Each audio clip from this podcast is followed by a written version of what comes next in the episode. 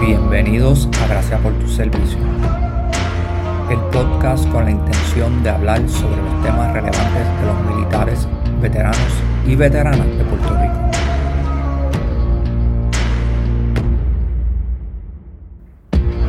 Episodio de hoy estaremos hablando con Héctor Rosario sobre la importancia de mantener la espiritualidad.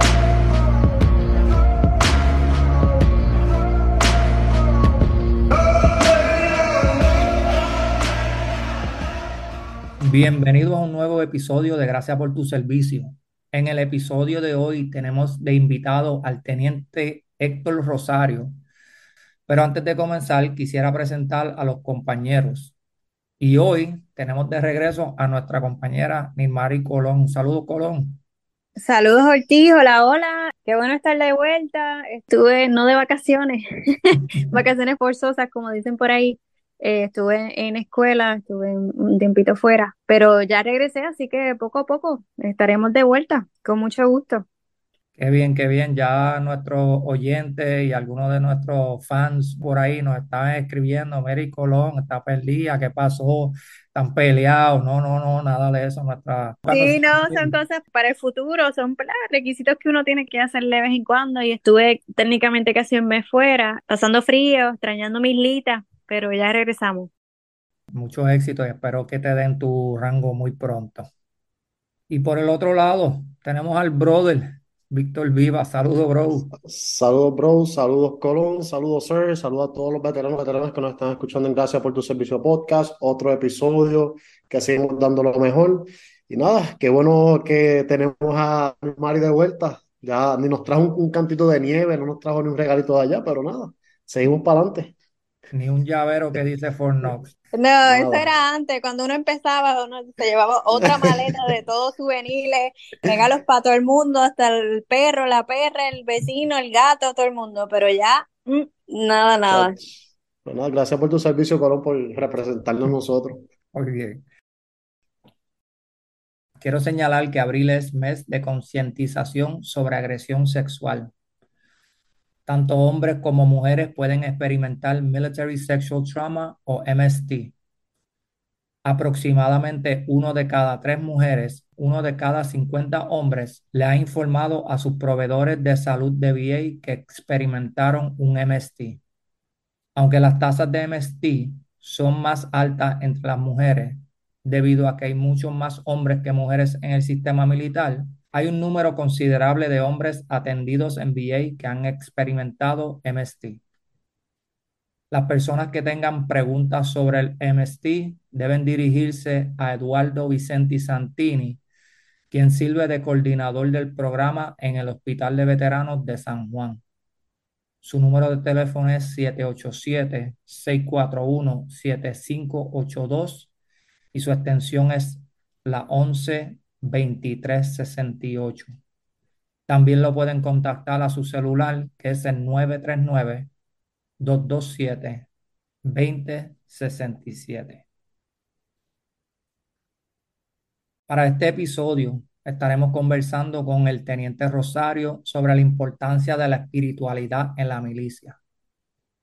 El teniente Rosario es natural de Villalba.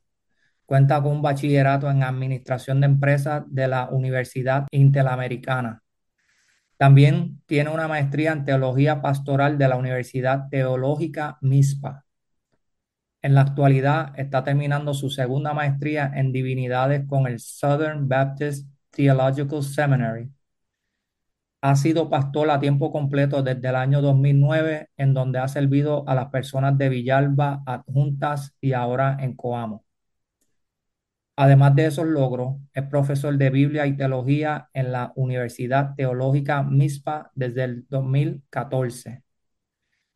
Y en el 2020 se unió al Army como parte del Chaplain Candidate Program. Nos da un gran placer tener a nuestro teniente y próximo chaplain con nosotros en nuestro podcast. Bienvenido, sir. Muchísimas gracias. Sargento Ortiz, Sargento Vivas, también El Mari. Es un gozo y un honor estar aquí con todos ustedes y con la audiencia de Gracias por tu servicio, que cada día somos más de esta familia. Gracias por el apoyo que nos has dado durante la marcha y gracias por el feedback también que nos has dado. Sí, claro que sí, ha servido de ayuda, pues llevo poco tiempo dentro del sistema y estoy aprendiendo todo, todo lo que puedo. Y este podcast nos enseña de cultura militar, nos enseña de lenguaje militar, nos enseña, y de hecho, bajo el contexto nuestro, aquí de los que estamos en Puerto Rico, aunque no se limita a eso. Y para mí ha sido una bendición y una escuela, tanto el podcast como el compañerismo allá en la unidad. No, yo estaba hablando con Viva la última vez yo dije que esto es casi un masterclass para aquellos que quieren saber de la cultura militar, pues esto lo pueden utilizar como un masterclass. Posiblemente le esté dando idea a otra persona, pero nada, después que me pasen un par de pesitos, vamos a estar bien. Pero anyway, vamos por ahí. La primera pregunta que quiero hacerte es, ¿cuál es la importancia de tener una base espiritual en el servicio militar? Pues claro, lo voy a enfocar dentro de lo que es el servicio militar, pero para toda la vida es importantísimo. Tanto que en el Army ha visto la importancia de la espiritualidad y lo ha colocado entre los cinco dominios que hay para el readiness.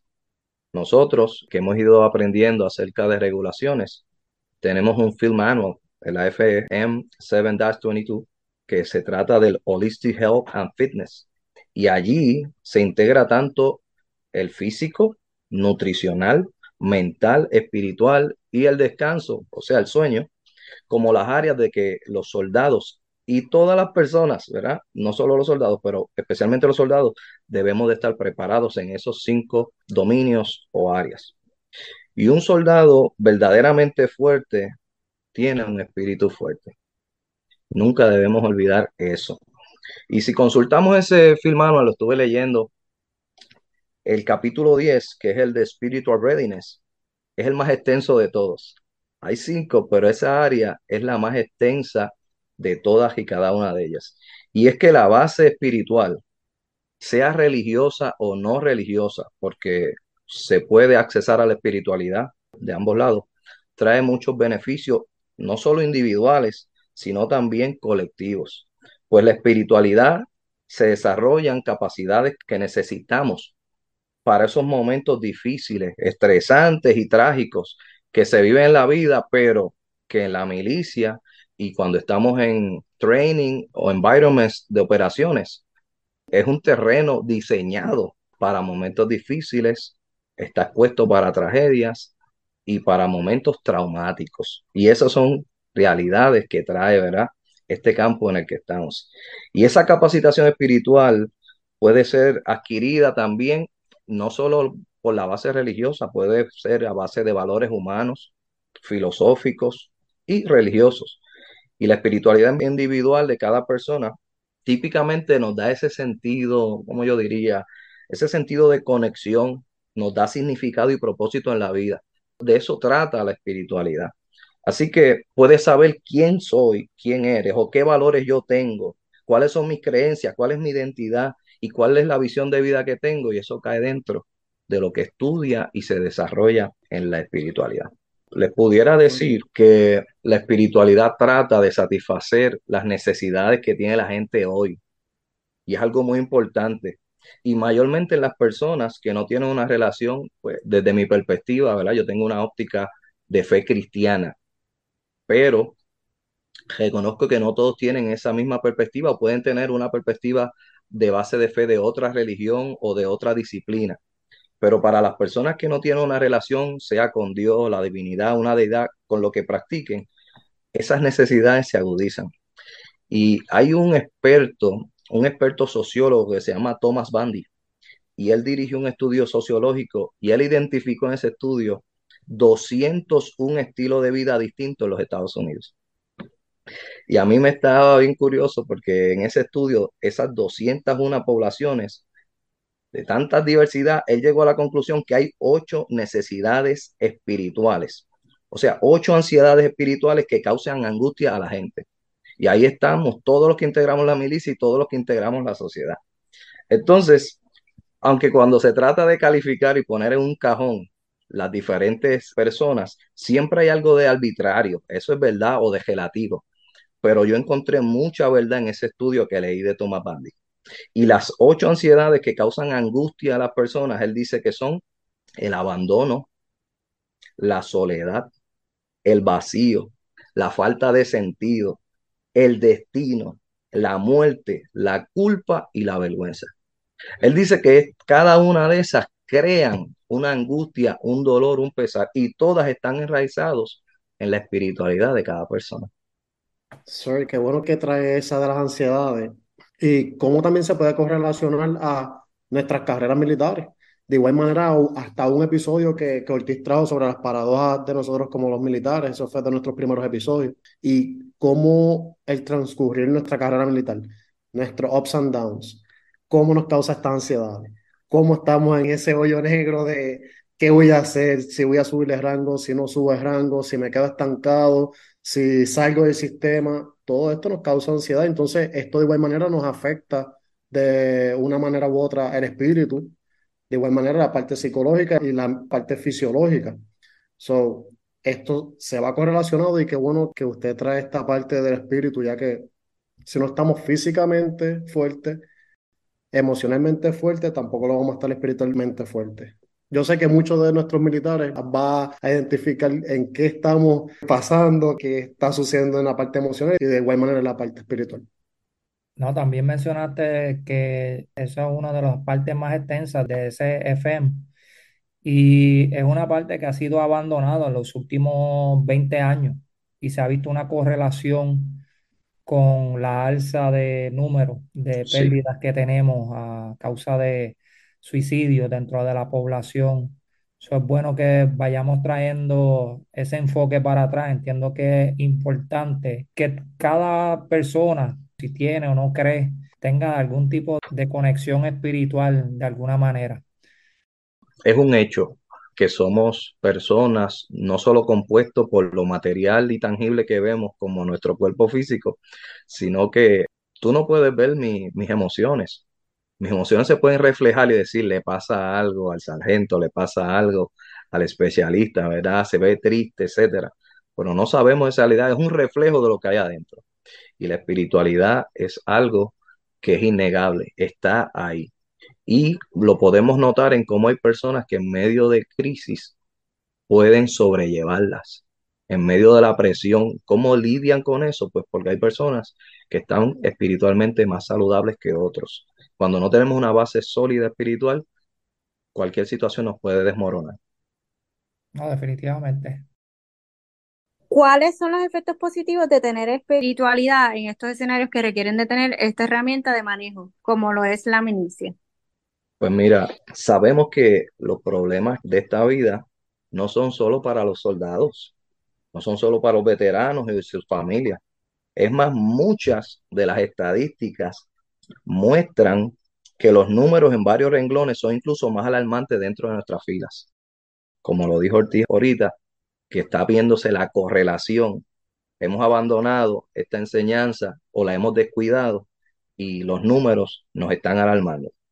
Sin embargo, el desarrollar la espiritualidad a través de la reflexión, de la práctica, nos va a dar esa vitalidad, nos va a dar esa resiliencia tan importante dentro de nuestra práctica como soldados y militares para enfrentar los tiempos difíciles a, lo largo de la vida, no solo en el servicio activo, aun cuando nos vayamos, porque de hecho sabemos ya y es una de las áreas donde el ejército debe ir mejorando porque nos preparan para luchar y para enfrentarnos, pero cuando se termina todo, ahí es donde se está encontrando muchas personas que quedan como, ¿qué hago ahora? ¿Cómo lidio con estas experiencias traumáticas que tuve que vivir o que pasé por X, Y o Z?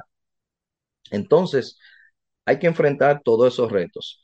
De hecho, tengo conmigo unas estadísticas que las saqué de la ciencia del desarrollo espiritual, la cual profesionales de la talla y altura de la doctora Lisa Miller, que ha sido un instrumento que nos ha estado ayudando a tener una espiritualidad saludable y ayudar, por ejemplo, a los que somos padres de familia, muchos de nosotros como soldados, que nuestra carrera se da en nuestro tiempo, mayormente de juventud, y estamos también en la crianza.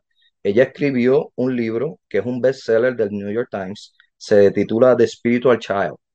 Y en ese libro nos topamos que los niños que crecen y, y llegan a la juventud, etcétera, con una espiritualidad saludable, esa espiritualidad nos protege en estos porcientos. 80% de padecer dependencia o abuso de sustancias, sea tabaco, alcohol, drogas, entre otros. Así que una espiritualidad saludable desde temprana edad nos ayuda en un 80% a no caer en esas dificultades. Un 60% en desórdenes de depresión mayor, que usted sabe cómo está ese asunto rampante. Un 70% contra la toma de decisiones riesgosas, que de hecho estaba leyendo un artículo que de 18 a 25 años es cuando estamos más propensos a tomar decisiones riesgosas que traen consecuencias incluso para toda la vida. Es más fácil cometer una tontería, por así decirlo, dentro de esa etapa de vida. Recuerdo que cuando me casé, me casé a los 22 y el día de la boda fui a alquilar un carro para arrancar el honeymoon y etcétera. No pude coger el carro que quería porque me dijeron, no, para esa categoría de carro tú tienes que tener más de 25 años. Y para llevarte ese carro que sí te puede llevar, tienes que pagar un seguro extra. Porque si tienes menos de 25 años, como las estadísticas de accidentes son mayores a eso, pues nos hacen pagar más. Porque están conscientes de que hay una vulnerabilidad aún, de que uno no piensa en consecuencias, uno dale por ahí para abajo. Y por eso estas estadísticas nos dicen que una espiritualidad saludable de pequeño nos ayuda un 70% contra decisiones riesgosas. Y esta es una de las que más me gustó. De un 50 a un 80% de reducción de riesgo relativo al suicidio, que es una de las estadísticas que más nos alarma. Tener esa base espiritual es una de las cosas, contestando la pregunta, que nos ayuda. Así que el comprender la preparación espiritual generalmente permite que también desde el liderazgo nuestro se fomente un clima en el que el respeto mutuo y la dignidad se alienten al diálogo, mejorando cada vez la cohesión o la unidad del equipo, que es una de las cosas que, ¿quién no quiere tener un equipo donde haya cohesión, haya unidad y abierto al diálogo, donde evitemos que hayan ambientes tóxicos? Pues tener ese enfoque permite y apoya dentro del colectivo militar o general que los soldados soporten las condiciones que son desafiantes y estresantes, tanto en los entrenamientos como en las operaciones militares. Qué bueno, ¿verdad? Que mencionó la parte de la familia, lo que son los hijos, que a veces uno piensa, ¿verdad? Que es importante la espiritualidad individual, pero poder también aportar a que, ¿verdad? Los niños, eh, a fomentar ese tipo de espiritualidad, pues es algo súper positivo y algo que hemos perdido, ¿verdad? Porque yo recuerdo que cuando era más pequeño, hasta en la escuela o algo así, se hacía una oración. Y ya eso, pues lamentablemente lo hemos perdido poco a poco. Ya a veces vivimos con un miedo de decir algo que sea muy espiritualidad porque la gente se puede ofender, por darte un ejemplo. Ves que a veces es un poquito triste que no vemos a veces que esa espiritualidad es una herramienta que nos va a ayudar en muchas cosas en el futuro y que tal vez por la presión del grupo o la desinformación no entendemos que no es que queremos imponer algo, es que realmente ha sido una herramienta tan poderosa que sería muy buena tenerla y poder pasarla a diferentes generaciones. Yo concuerdo con Colón porque mientras ibas leyendo esa estadística, pues yo iba pensando también en esos valores espirituales que tuve de mi familia y cómo en estos momentos de adversidad me han ayudado a atravesar ciertas situaciones. estoy totalmente de acuerdo con lo que ella estaba comentando. Sir, ¿tenías algo? Sí, dándole follow-up al comentario de la compañera Mari, que eh, ¿verdad? ella ah, está hablando de una espiritualidad basada ¿verdad? En, en una creencia, en una fe o, o, como lo pueden ver, una óptica religiosa, la cual yo también comparto. Y pues la sociedad cada vez pues tiende a ser como más secular. Eh, digo esa parte porque es que la espiritualidad también se alcanza para los soldados, está factible y abierto a espiritualidad no religiosa, porque también se pueden trabajar herramientas que ayudan en eso. Pero a veces se le olvida a la sociedad, a la comunidad, o puede ser que incluso dentro de las filas, que nosotros juramos defender nuestra constitución y la primera enmienda de nuestra constitución nos da libertad de culto, de creencia y de religión. Sea, tenemos eso por derecho de la constitución de los Estados Unidos. Sí, yo sé que las presiones se están dando, pero no debemos sentirnos atemorizados por tener la libertad de culto o de creencia. Y se respetan todas las creencias, ¿verdad? Y todos los distintos cultos, ¿verdad? Siempre y cuando pues no estemos violentando los derechos de otros. Pero es interesante que ella me dice, uno tiene temor de hacer una oración, etcétera, etcétera.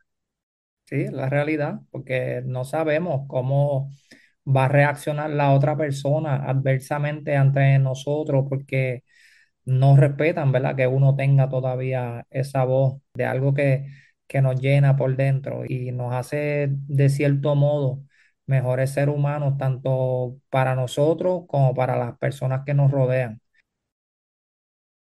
¿Cómo podemos desarrollar nuestra espiritualidad? Realmente es algo de vivencia, de práctica, y hay varios métodos que ayudan a esa misma finalidad.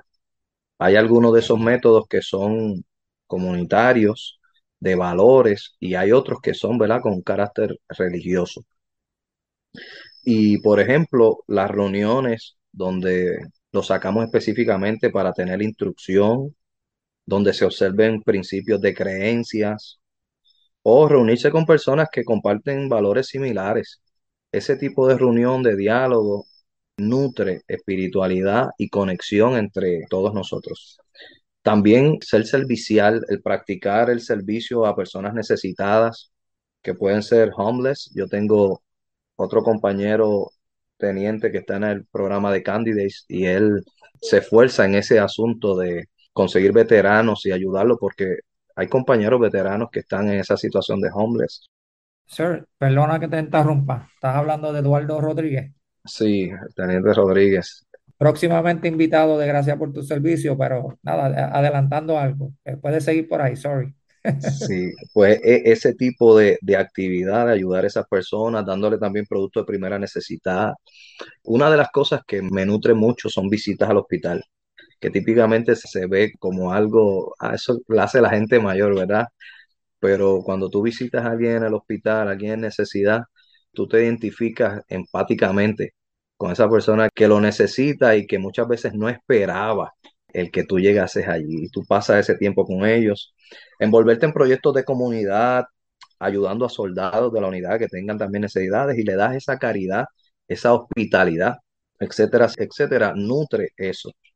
Entre otras cosas que son individuales, que pueden nutrir la espiritualidad propia, es llevar un diario. Eso es algo que se hacía, ¿verdad? Antes se decía mucho, pero llevar un diario donde tú registres pensamientos, oraciones, sentimientos, creencias o reflexiones que tengas sobre tu vida, sobre filosofía o cualquier otra cosa que te interese. Y es un diario personal, no es para la lectura pública. Y el diario cuando uno lo escribe no tiene que tener ni siquiera lógica. Hay veces que uno escribe cosas allí que no tienen pies o cabeza, pero es una cosa importante. Cuando usted va después atrás y ojea esas páginas del diario y a veces escribiste en momentos de crisis y ves cómo te sentías en ese momento y te das cuenta que lo superaste. Y muchas de las cosas que en secreto nos hacen llorar, luego nos encontramos con una lectura de un diario y podemos reír de eso que en aquel momento nos hizo llorar. La meditación también es una herramienta poderosa que subestimamos mucho. Y en la meditación donde contemplamos, sea de forma individual o grupal, es una excelente herramienta. Desde la faceta más religiosa, para mí una de las principales es la oración. La oración en la cual estoy claro que no estoy hablando solo, que sé y confío y creo que Dios me está escuchando. Y allí pues yo descargo todas mis necesidades, cómo me siento y oro. Y oro y confío en su providencia.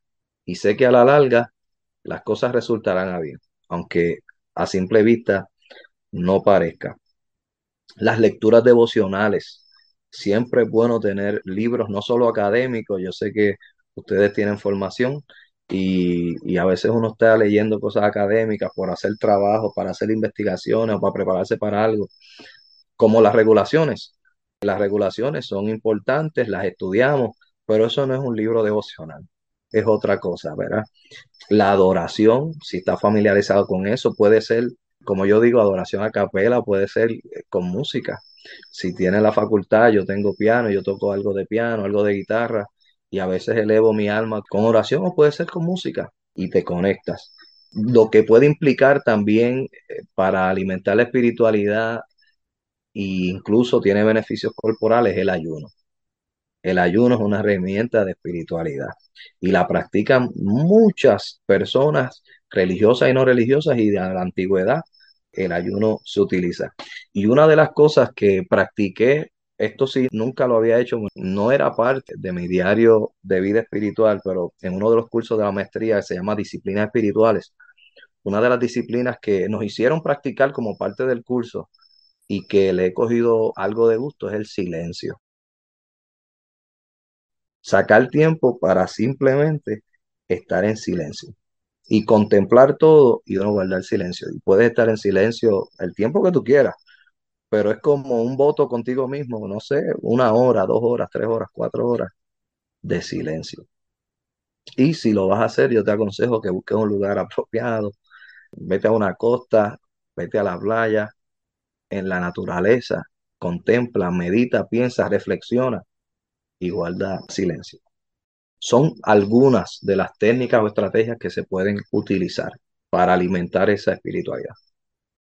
Qué bueno que, que nuestro teniente dice la parte de- del silencio y estuve hablando con Ortiz de que nos gustaría quedarnos en Toro Negro eventualmente con un par de veteranos y, y nada, tomar también esta conexión con uno mismo y el uno poder estar ya sea en una charca, ya sea sentado en una piedra, meditando, mirando la naturaleza, monte adentro, que no tienes señal, nadie te está llamando, nadie te está escribiendo, no tienes ninguna red social que tienes que estar pendiente y, el uno poder conectar, uno poder hablarse a uno mismo, uno poder identificar, ok, a, a dónde es que vamos a ajustar el fuego, qué vamos a estar trabajando, qué necesito mejorar.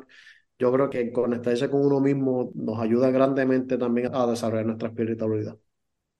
De hecho, estaba hablando de eso esta mañana, estaba dando un taller de mindfulness a un grupo de veteranos y estaba hablando de la importancia de escribir, particularmente en esos tiempos o esos momentos de angustia, como mencionaste. Tengo un libro por ahí guardado de cuando yo me fui de deployment y miro de vez en cuando hacia atrás y me pongo a leer lo que yo escribí en aquellos momentos, sus pensamientos, esas emociones, esa incertidumbre que había dentro de mí de qué iba a suceder tanto con mi familia, tanto conmigo, porque no sabía cuál iba a ser la experiencia al final. Ahora lo sé y obviamente mirando hacia atrás sé que hay mucho crecimiento desde esa persona a quien soy ahora. So, definitivamente es una herramienta bien importante para poder desarrollar esa espiritualidad. Todas esas en conjunto se combinan incluso. No es como una sola. Y yo, por ejemplo, la meditación y la oración también la implemento cuando estoy haciendo tiempo de, de ejercicio, de workout, cuando me toca hacer algo de cardio, cuando estoy solo, pues no me llevo audífonos ni nada. Voy por la carretera, escucho la naturaleza y típicamente cuando ya estoy en la caminata de regreso, que está bajando las revoluciones, pues contemplo, pienso, medito y siento cómo todo converge, porque al ejercitarnos bajamos. Estrés bajamos todo ese tipo de cosas. A veces yo haciendo trabajo de la universidad, si tengo que detenerme, cejo la laptop, me pongo los tenis y me tengo que ir a, correr para refrescar mi mente, para bajar tensiones. Y aunque puedo pensar, estás perdiendo tiempo en vez de estar haciendo trabajo, no, no. Me centra, vuelvo al centro, me enfoco y no solo hago mi ejercicio físico, mi actividad física, también utilizo la oración mientras lo hago y cada paso, cada paso en el yogueo a veces representan palabras de esa oración y pensamientos de meditación. Sir, sé que esta semana estuviste cogiendo un adiestramiento sobre lo que es el moral injury. ¿Podría darnos un poquito de lo que es para nuestra audiencia y para nosotros también que nos gustaría saber o conocer un poquito más sobre ese tema? Pues sí, seguro. Las heridas morales, ¿verdad? El moral injury aparecen cuando las personas están expuestas a situaciones o acciones que quebrantan sus principios éticos, lo que consideraba que está bien o sus valores. Y en esos casos, pues la moral de la persona obviamente está preconcebida y los síntomas o marcas de esos traumas, que los más comunes son como culpa, vergüenza, sentimientos de no poder ser perdonado, falta de esperanza, distanciamiento de la sociedad o hasta que se pierde el poder de distinguir entre el bien y el mal.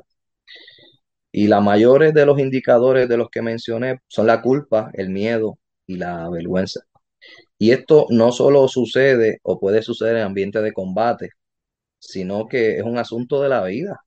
Los traumas pasan, cosas pasan en esta vida y cuando tenemos un trauma, que es la respuesta emocional a un evento terrible, sucede.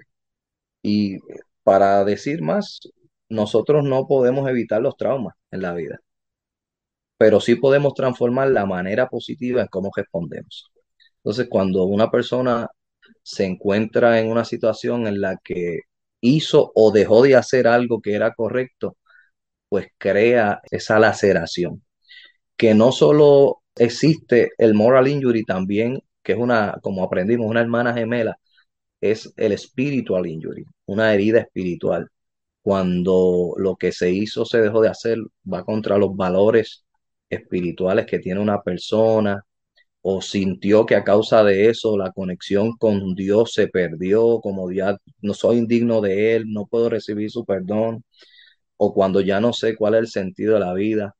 Estudiando casos de soldados que han sufrido esto, empiezan a preguntarse, por ejemplo, me enlisté pensando que iba a ser un héroe y ahora no sé qué significa eso, por lo que se vivió. Entonces, todo eso se complementa y perjudica a la persona de manera profunda por haber hecho, y a veces la situación no hay decisión correcta para ningún lado, porque la situación es tal que uno dice, si hacía esto, era esto, si hacía lo otro, era lo otro. No solo lo sufre el soldado en acción, lo sufren los líderes, nuestros commanders, cuando a veces tienen que tomar decisiones que saben que van a perjudicar directamente al soldado. ¿Se acuerda de la película We Were Soldiers de Mel Gibson? Él dice al final, cuando ya acaba el combate, él dice, nunca me voy a perdonar que yo sobreviví. Y muchos y tantos de mis soldados fallecieron. Ese era su golpe moral porque para él él preferiría morir allí en aquel combate junto a sus soldados. Y eso son cargas que se llevan, que son difíciles de lidiar.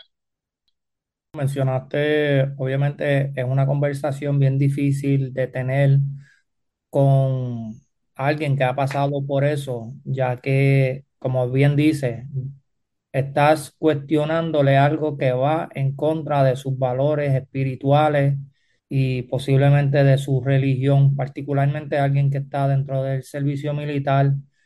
Eso qué bueno que hay estas herramientas que los ayudan a ellos a atravesar por ese camino tan difícil de haber sobrevivido cuando los demás no llegaron. Ya sea nuestros compañeros de la era de Vietnam, que es lo que estás mencionando ahí, entre otros.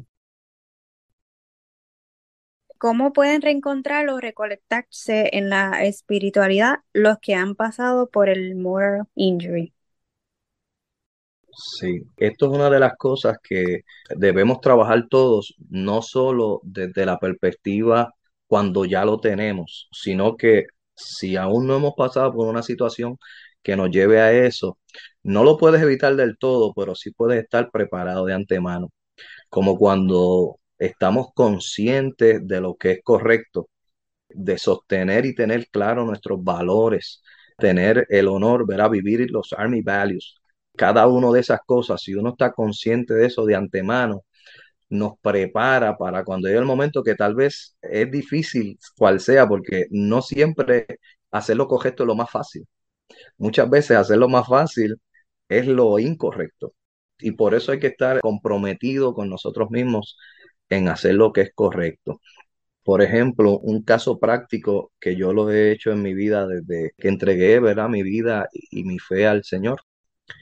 es que yo tengo un compromiso conmigo mismo de perdonar lo que sea antes de que suceda. Y es algo que me ha ayudado en este caminar, porque el perdón es un estilo de vida. Y así como yo recibí perdón, ¿verdad? Esa es mi creencia, esa es mi fe. Debo estar dispuesto también a perdonar. Y si ya yo estoy dispuesto a perdonar lo que sea antes que suceda, se me va a hacer más fácil cuando suceda algo. No como el que espera que pase para entonces empezar a decidir. Eso es un ejemplo. Cuando estamos en una situación, si es una situación de vida o muerte, de qué es lo correcto o no lo correcto, uno debe meditar eso. Si estuviéramos cercanos a un deploy donde vamos a estar en un escenario de combate, todas estas herramientas hay que fortalecerlas antes de llegar allá. Preparar nuestra mente y nuestro espíritu para ese tipo de cosas. Y cuando ya ha pasado, cuando ya la situación surgió, hicimos algo que, que sin querer creía que estamos bien, pero terminó siendo mal. No sé si, si se vale algún ejemplo, como tuvo el testimonio de, habían notificado de un carro, un sedán blanco que estaba como sospechoso y había unos MP cercanos en el área donde estaban, ven un sedán blanco con la descripción que decía, él siguió los pasos de los rules engagement, disparó de advertencia, pero el carro nunca minoró, no paró motor, sino que siguió su rumbo, iba en dirección de frente. Y pues todo parecía ser que era un ataque para ellos. Las instrucciones, de acuerdo a las reglas de engagement, fue pues disparar y se disparó y cuando logró parar el vehículo, ¿verdad? Pues era una madre con su hijo, no tenía ningún tipo de alma. Y para la persona, eso fue una herida difícil de sanar, porque hizo lo que entendía correcto de acuerdo a las reglas, pero no fue lo que pensaba que era. Entonces, no hay una palabra de decirle, no, tú hiciste lo, ¿sabes? Decirle a la persona que tiene ese moral injury, que puede estar combinado con su espiritual injury, pues no era un enemigo decir, no, tú hiciste tu deber, es duro, la persona no lo ve así de fácil. Y cuando se están con cosas como esas, realmente hay que abrazar el perdón, saber que lo que sucedió, sucedió, pero no hay otra forma de tú dejar libre ese burden, esa carga interna sino que recibiendo el perdón y perdonándote incluso a ti mismo, porque hay situaciones que no hay de otra.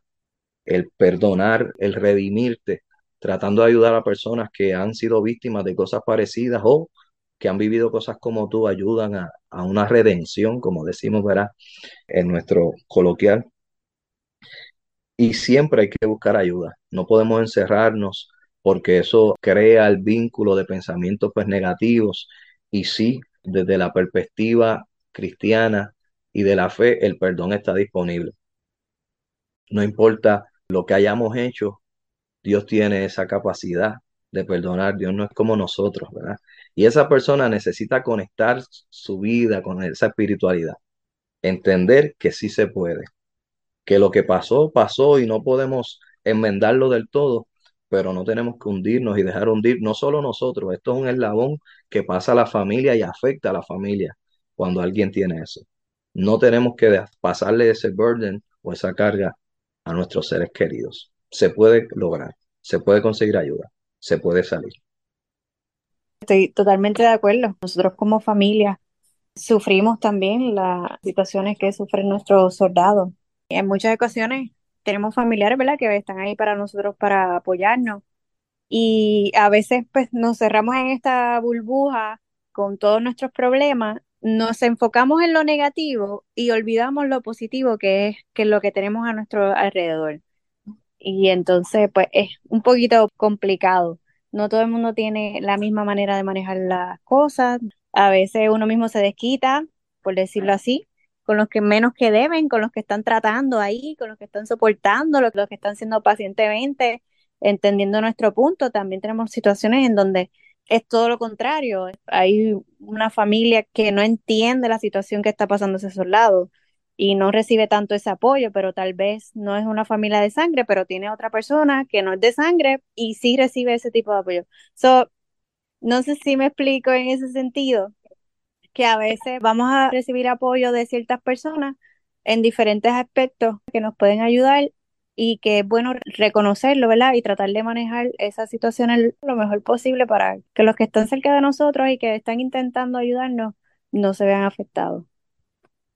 Yo creo que también una de las cosas que habló el teniente Rosario es lo de abrazar al perdón, particularmente con el tipo de trabajo que hacemos, que es tan difícil. Posiblemente nos podamos encontrar en ese momento de dificultad y vamos a tener que tomar una decisión que posiblemente afecte a otras personas. O me gustó esa partecita. Sir, gracias nuevamente, ¿verdad? Por sacarle tu tiempo. Sé que tienes muchas cositas por ahí. Para nosotros fue un placer haber escuchado de toda tu experiencia, tu conocimiento y de la manera que lo pusiste, yo entiendo que le va a llegar a muchas personas porque a veces eso conlleva un tipo de talento como para poder llegar a otras personas. So, agradecido por haber sacado el tiempo para estar aquí con nosotros.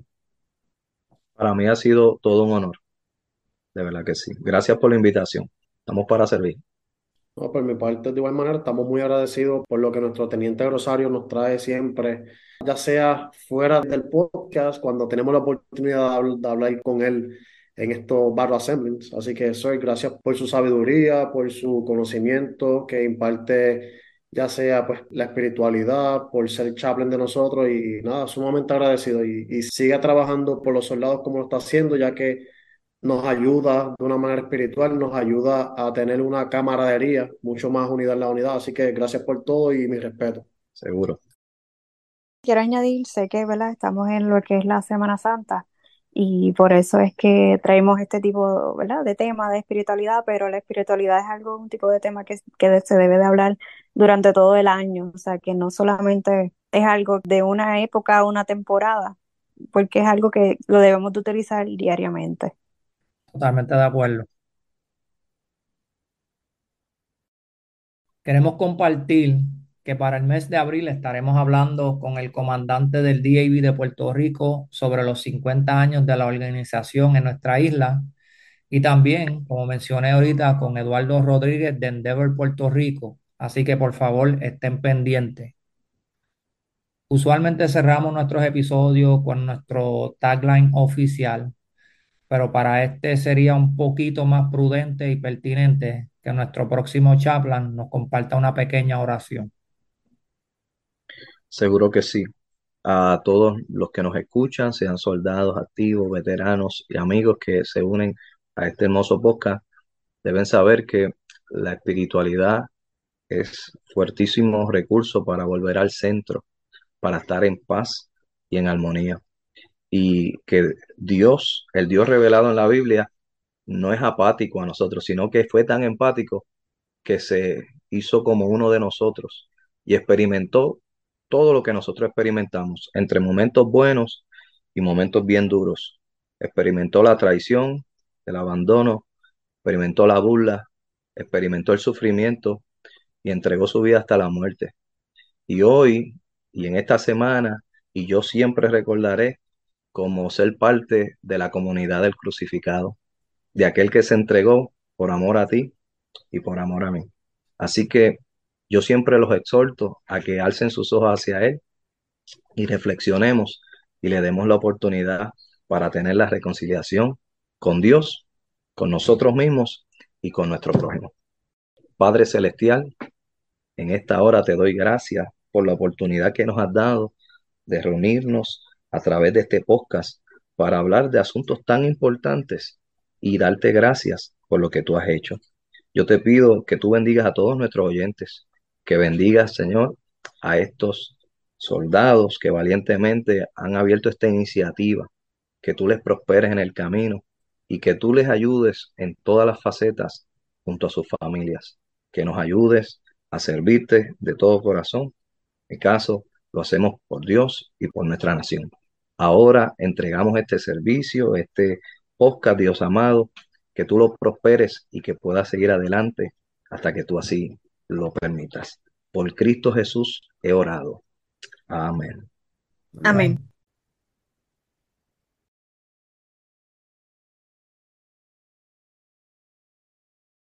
Ahora sí, me escuchan. Ok, perfecto. Problemas. Si le añado algo, lo daño.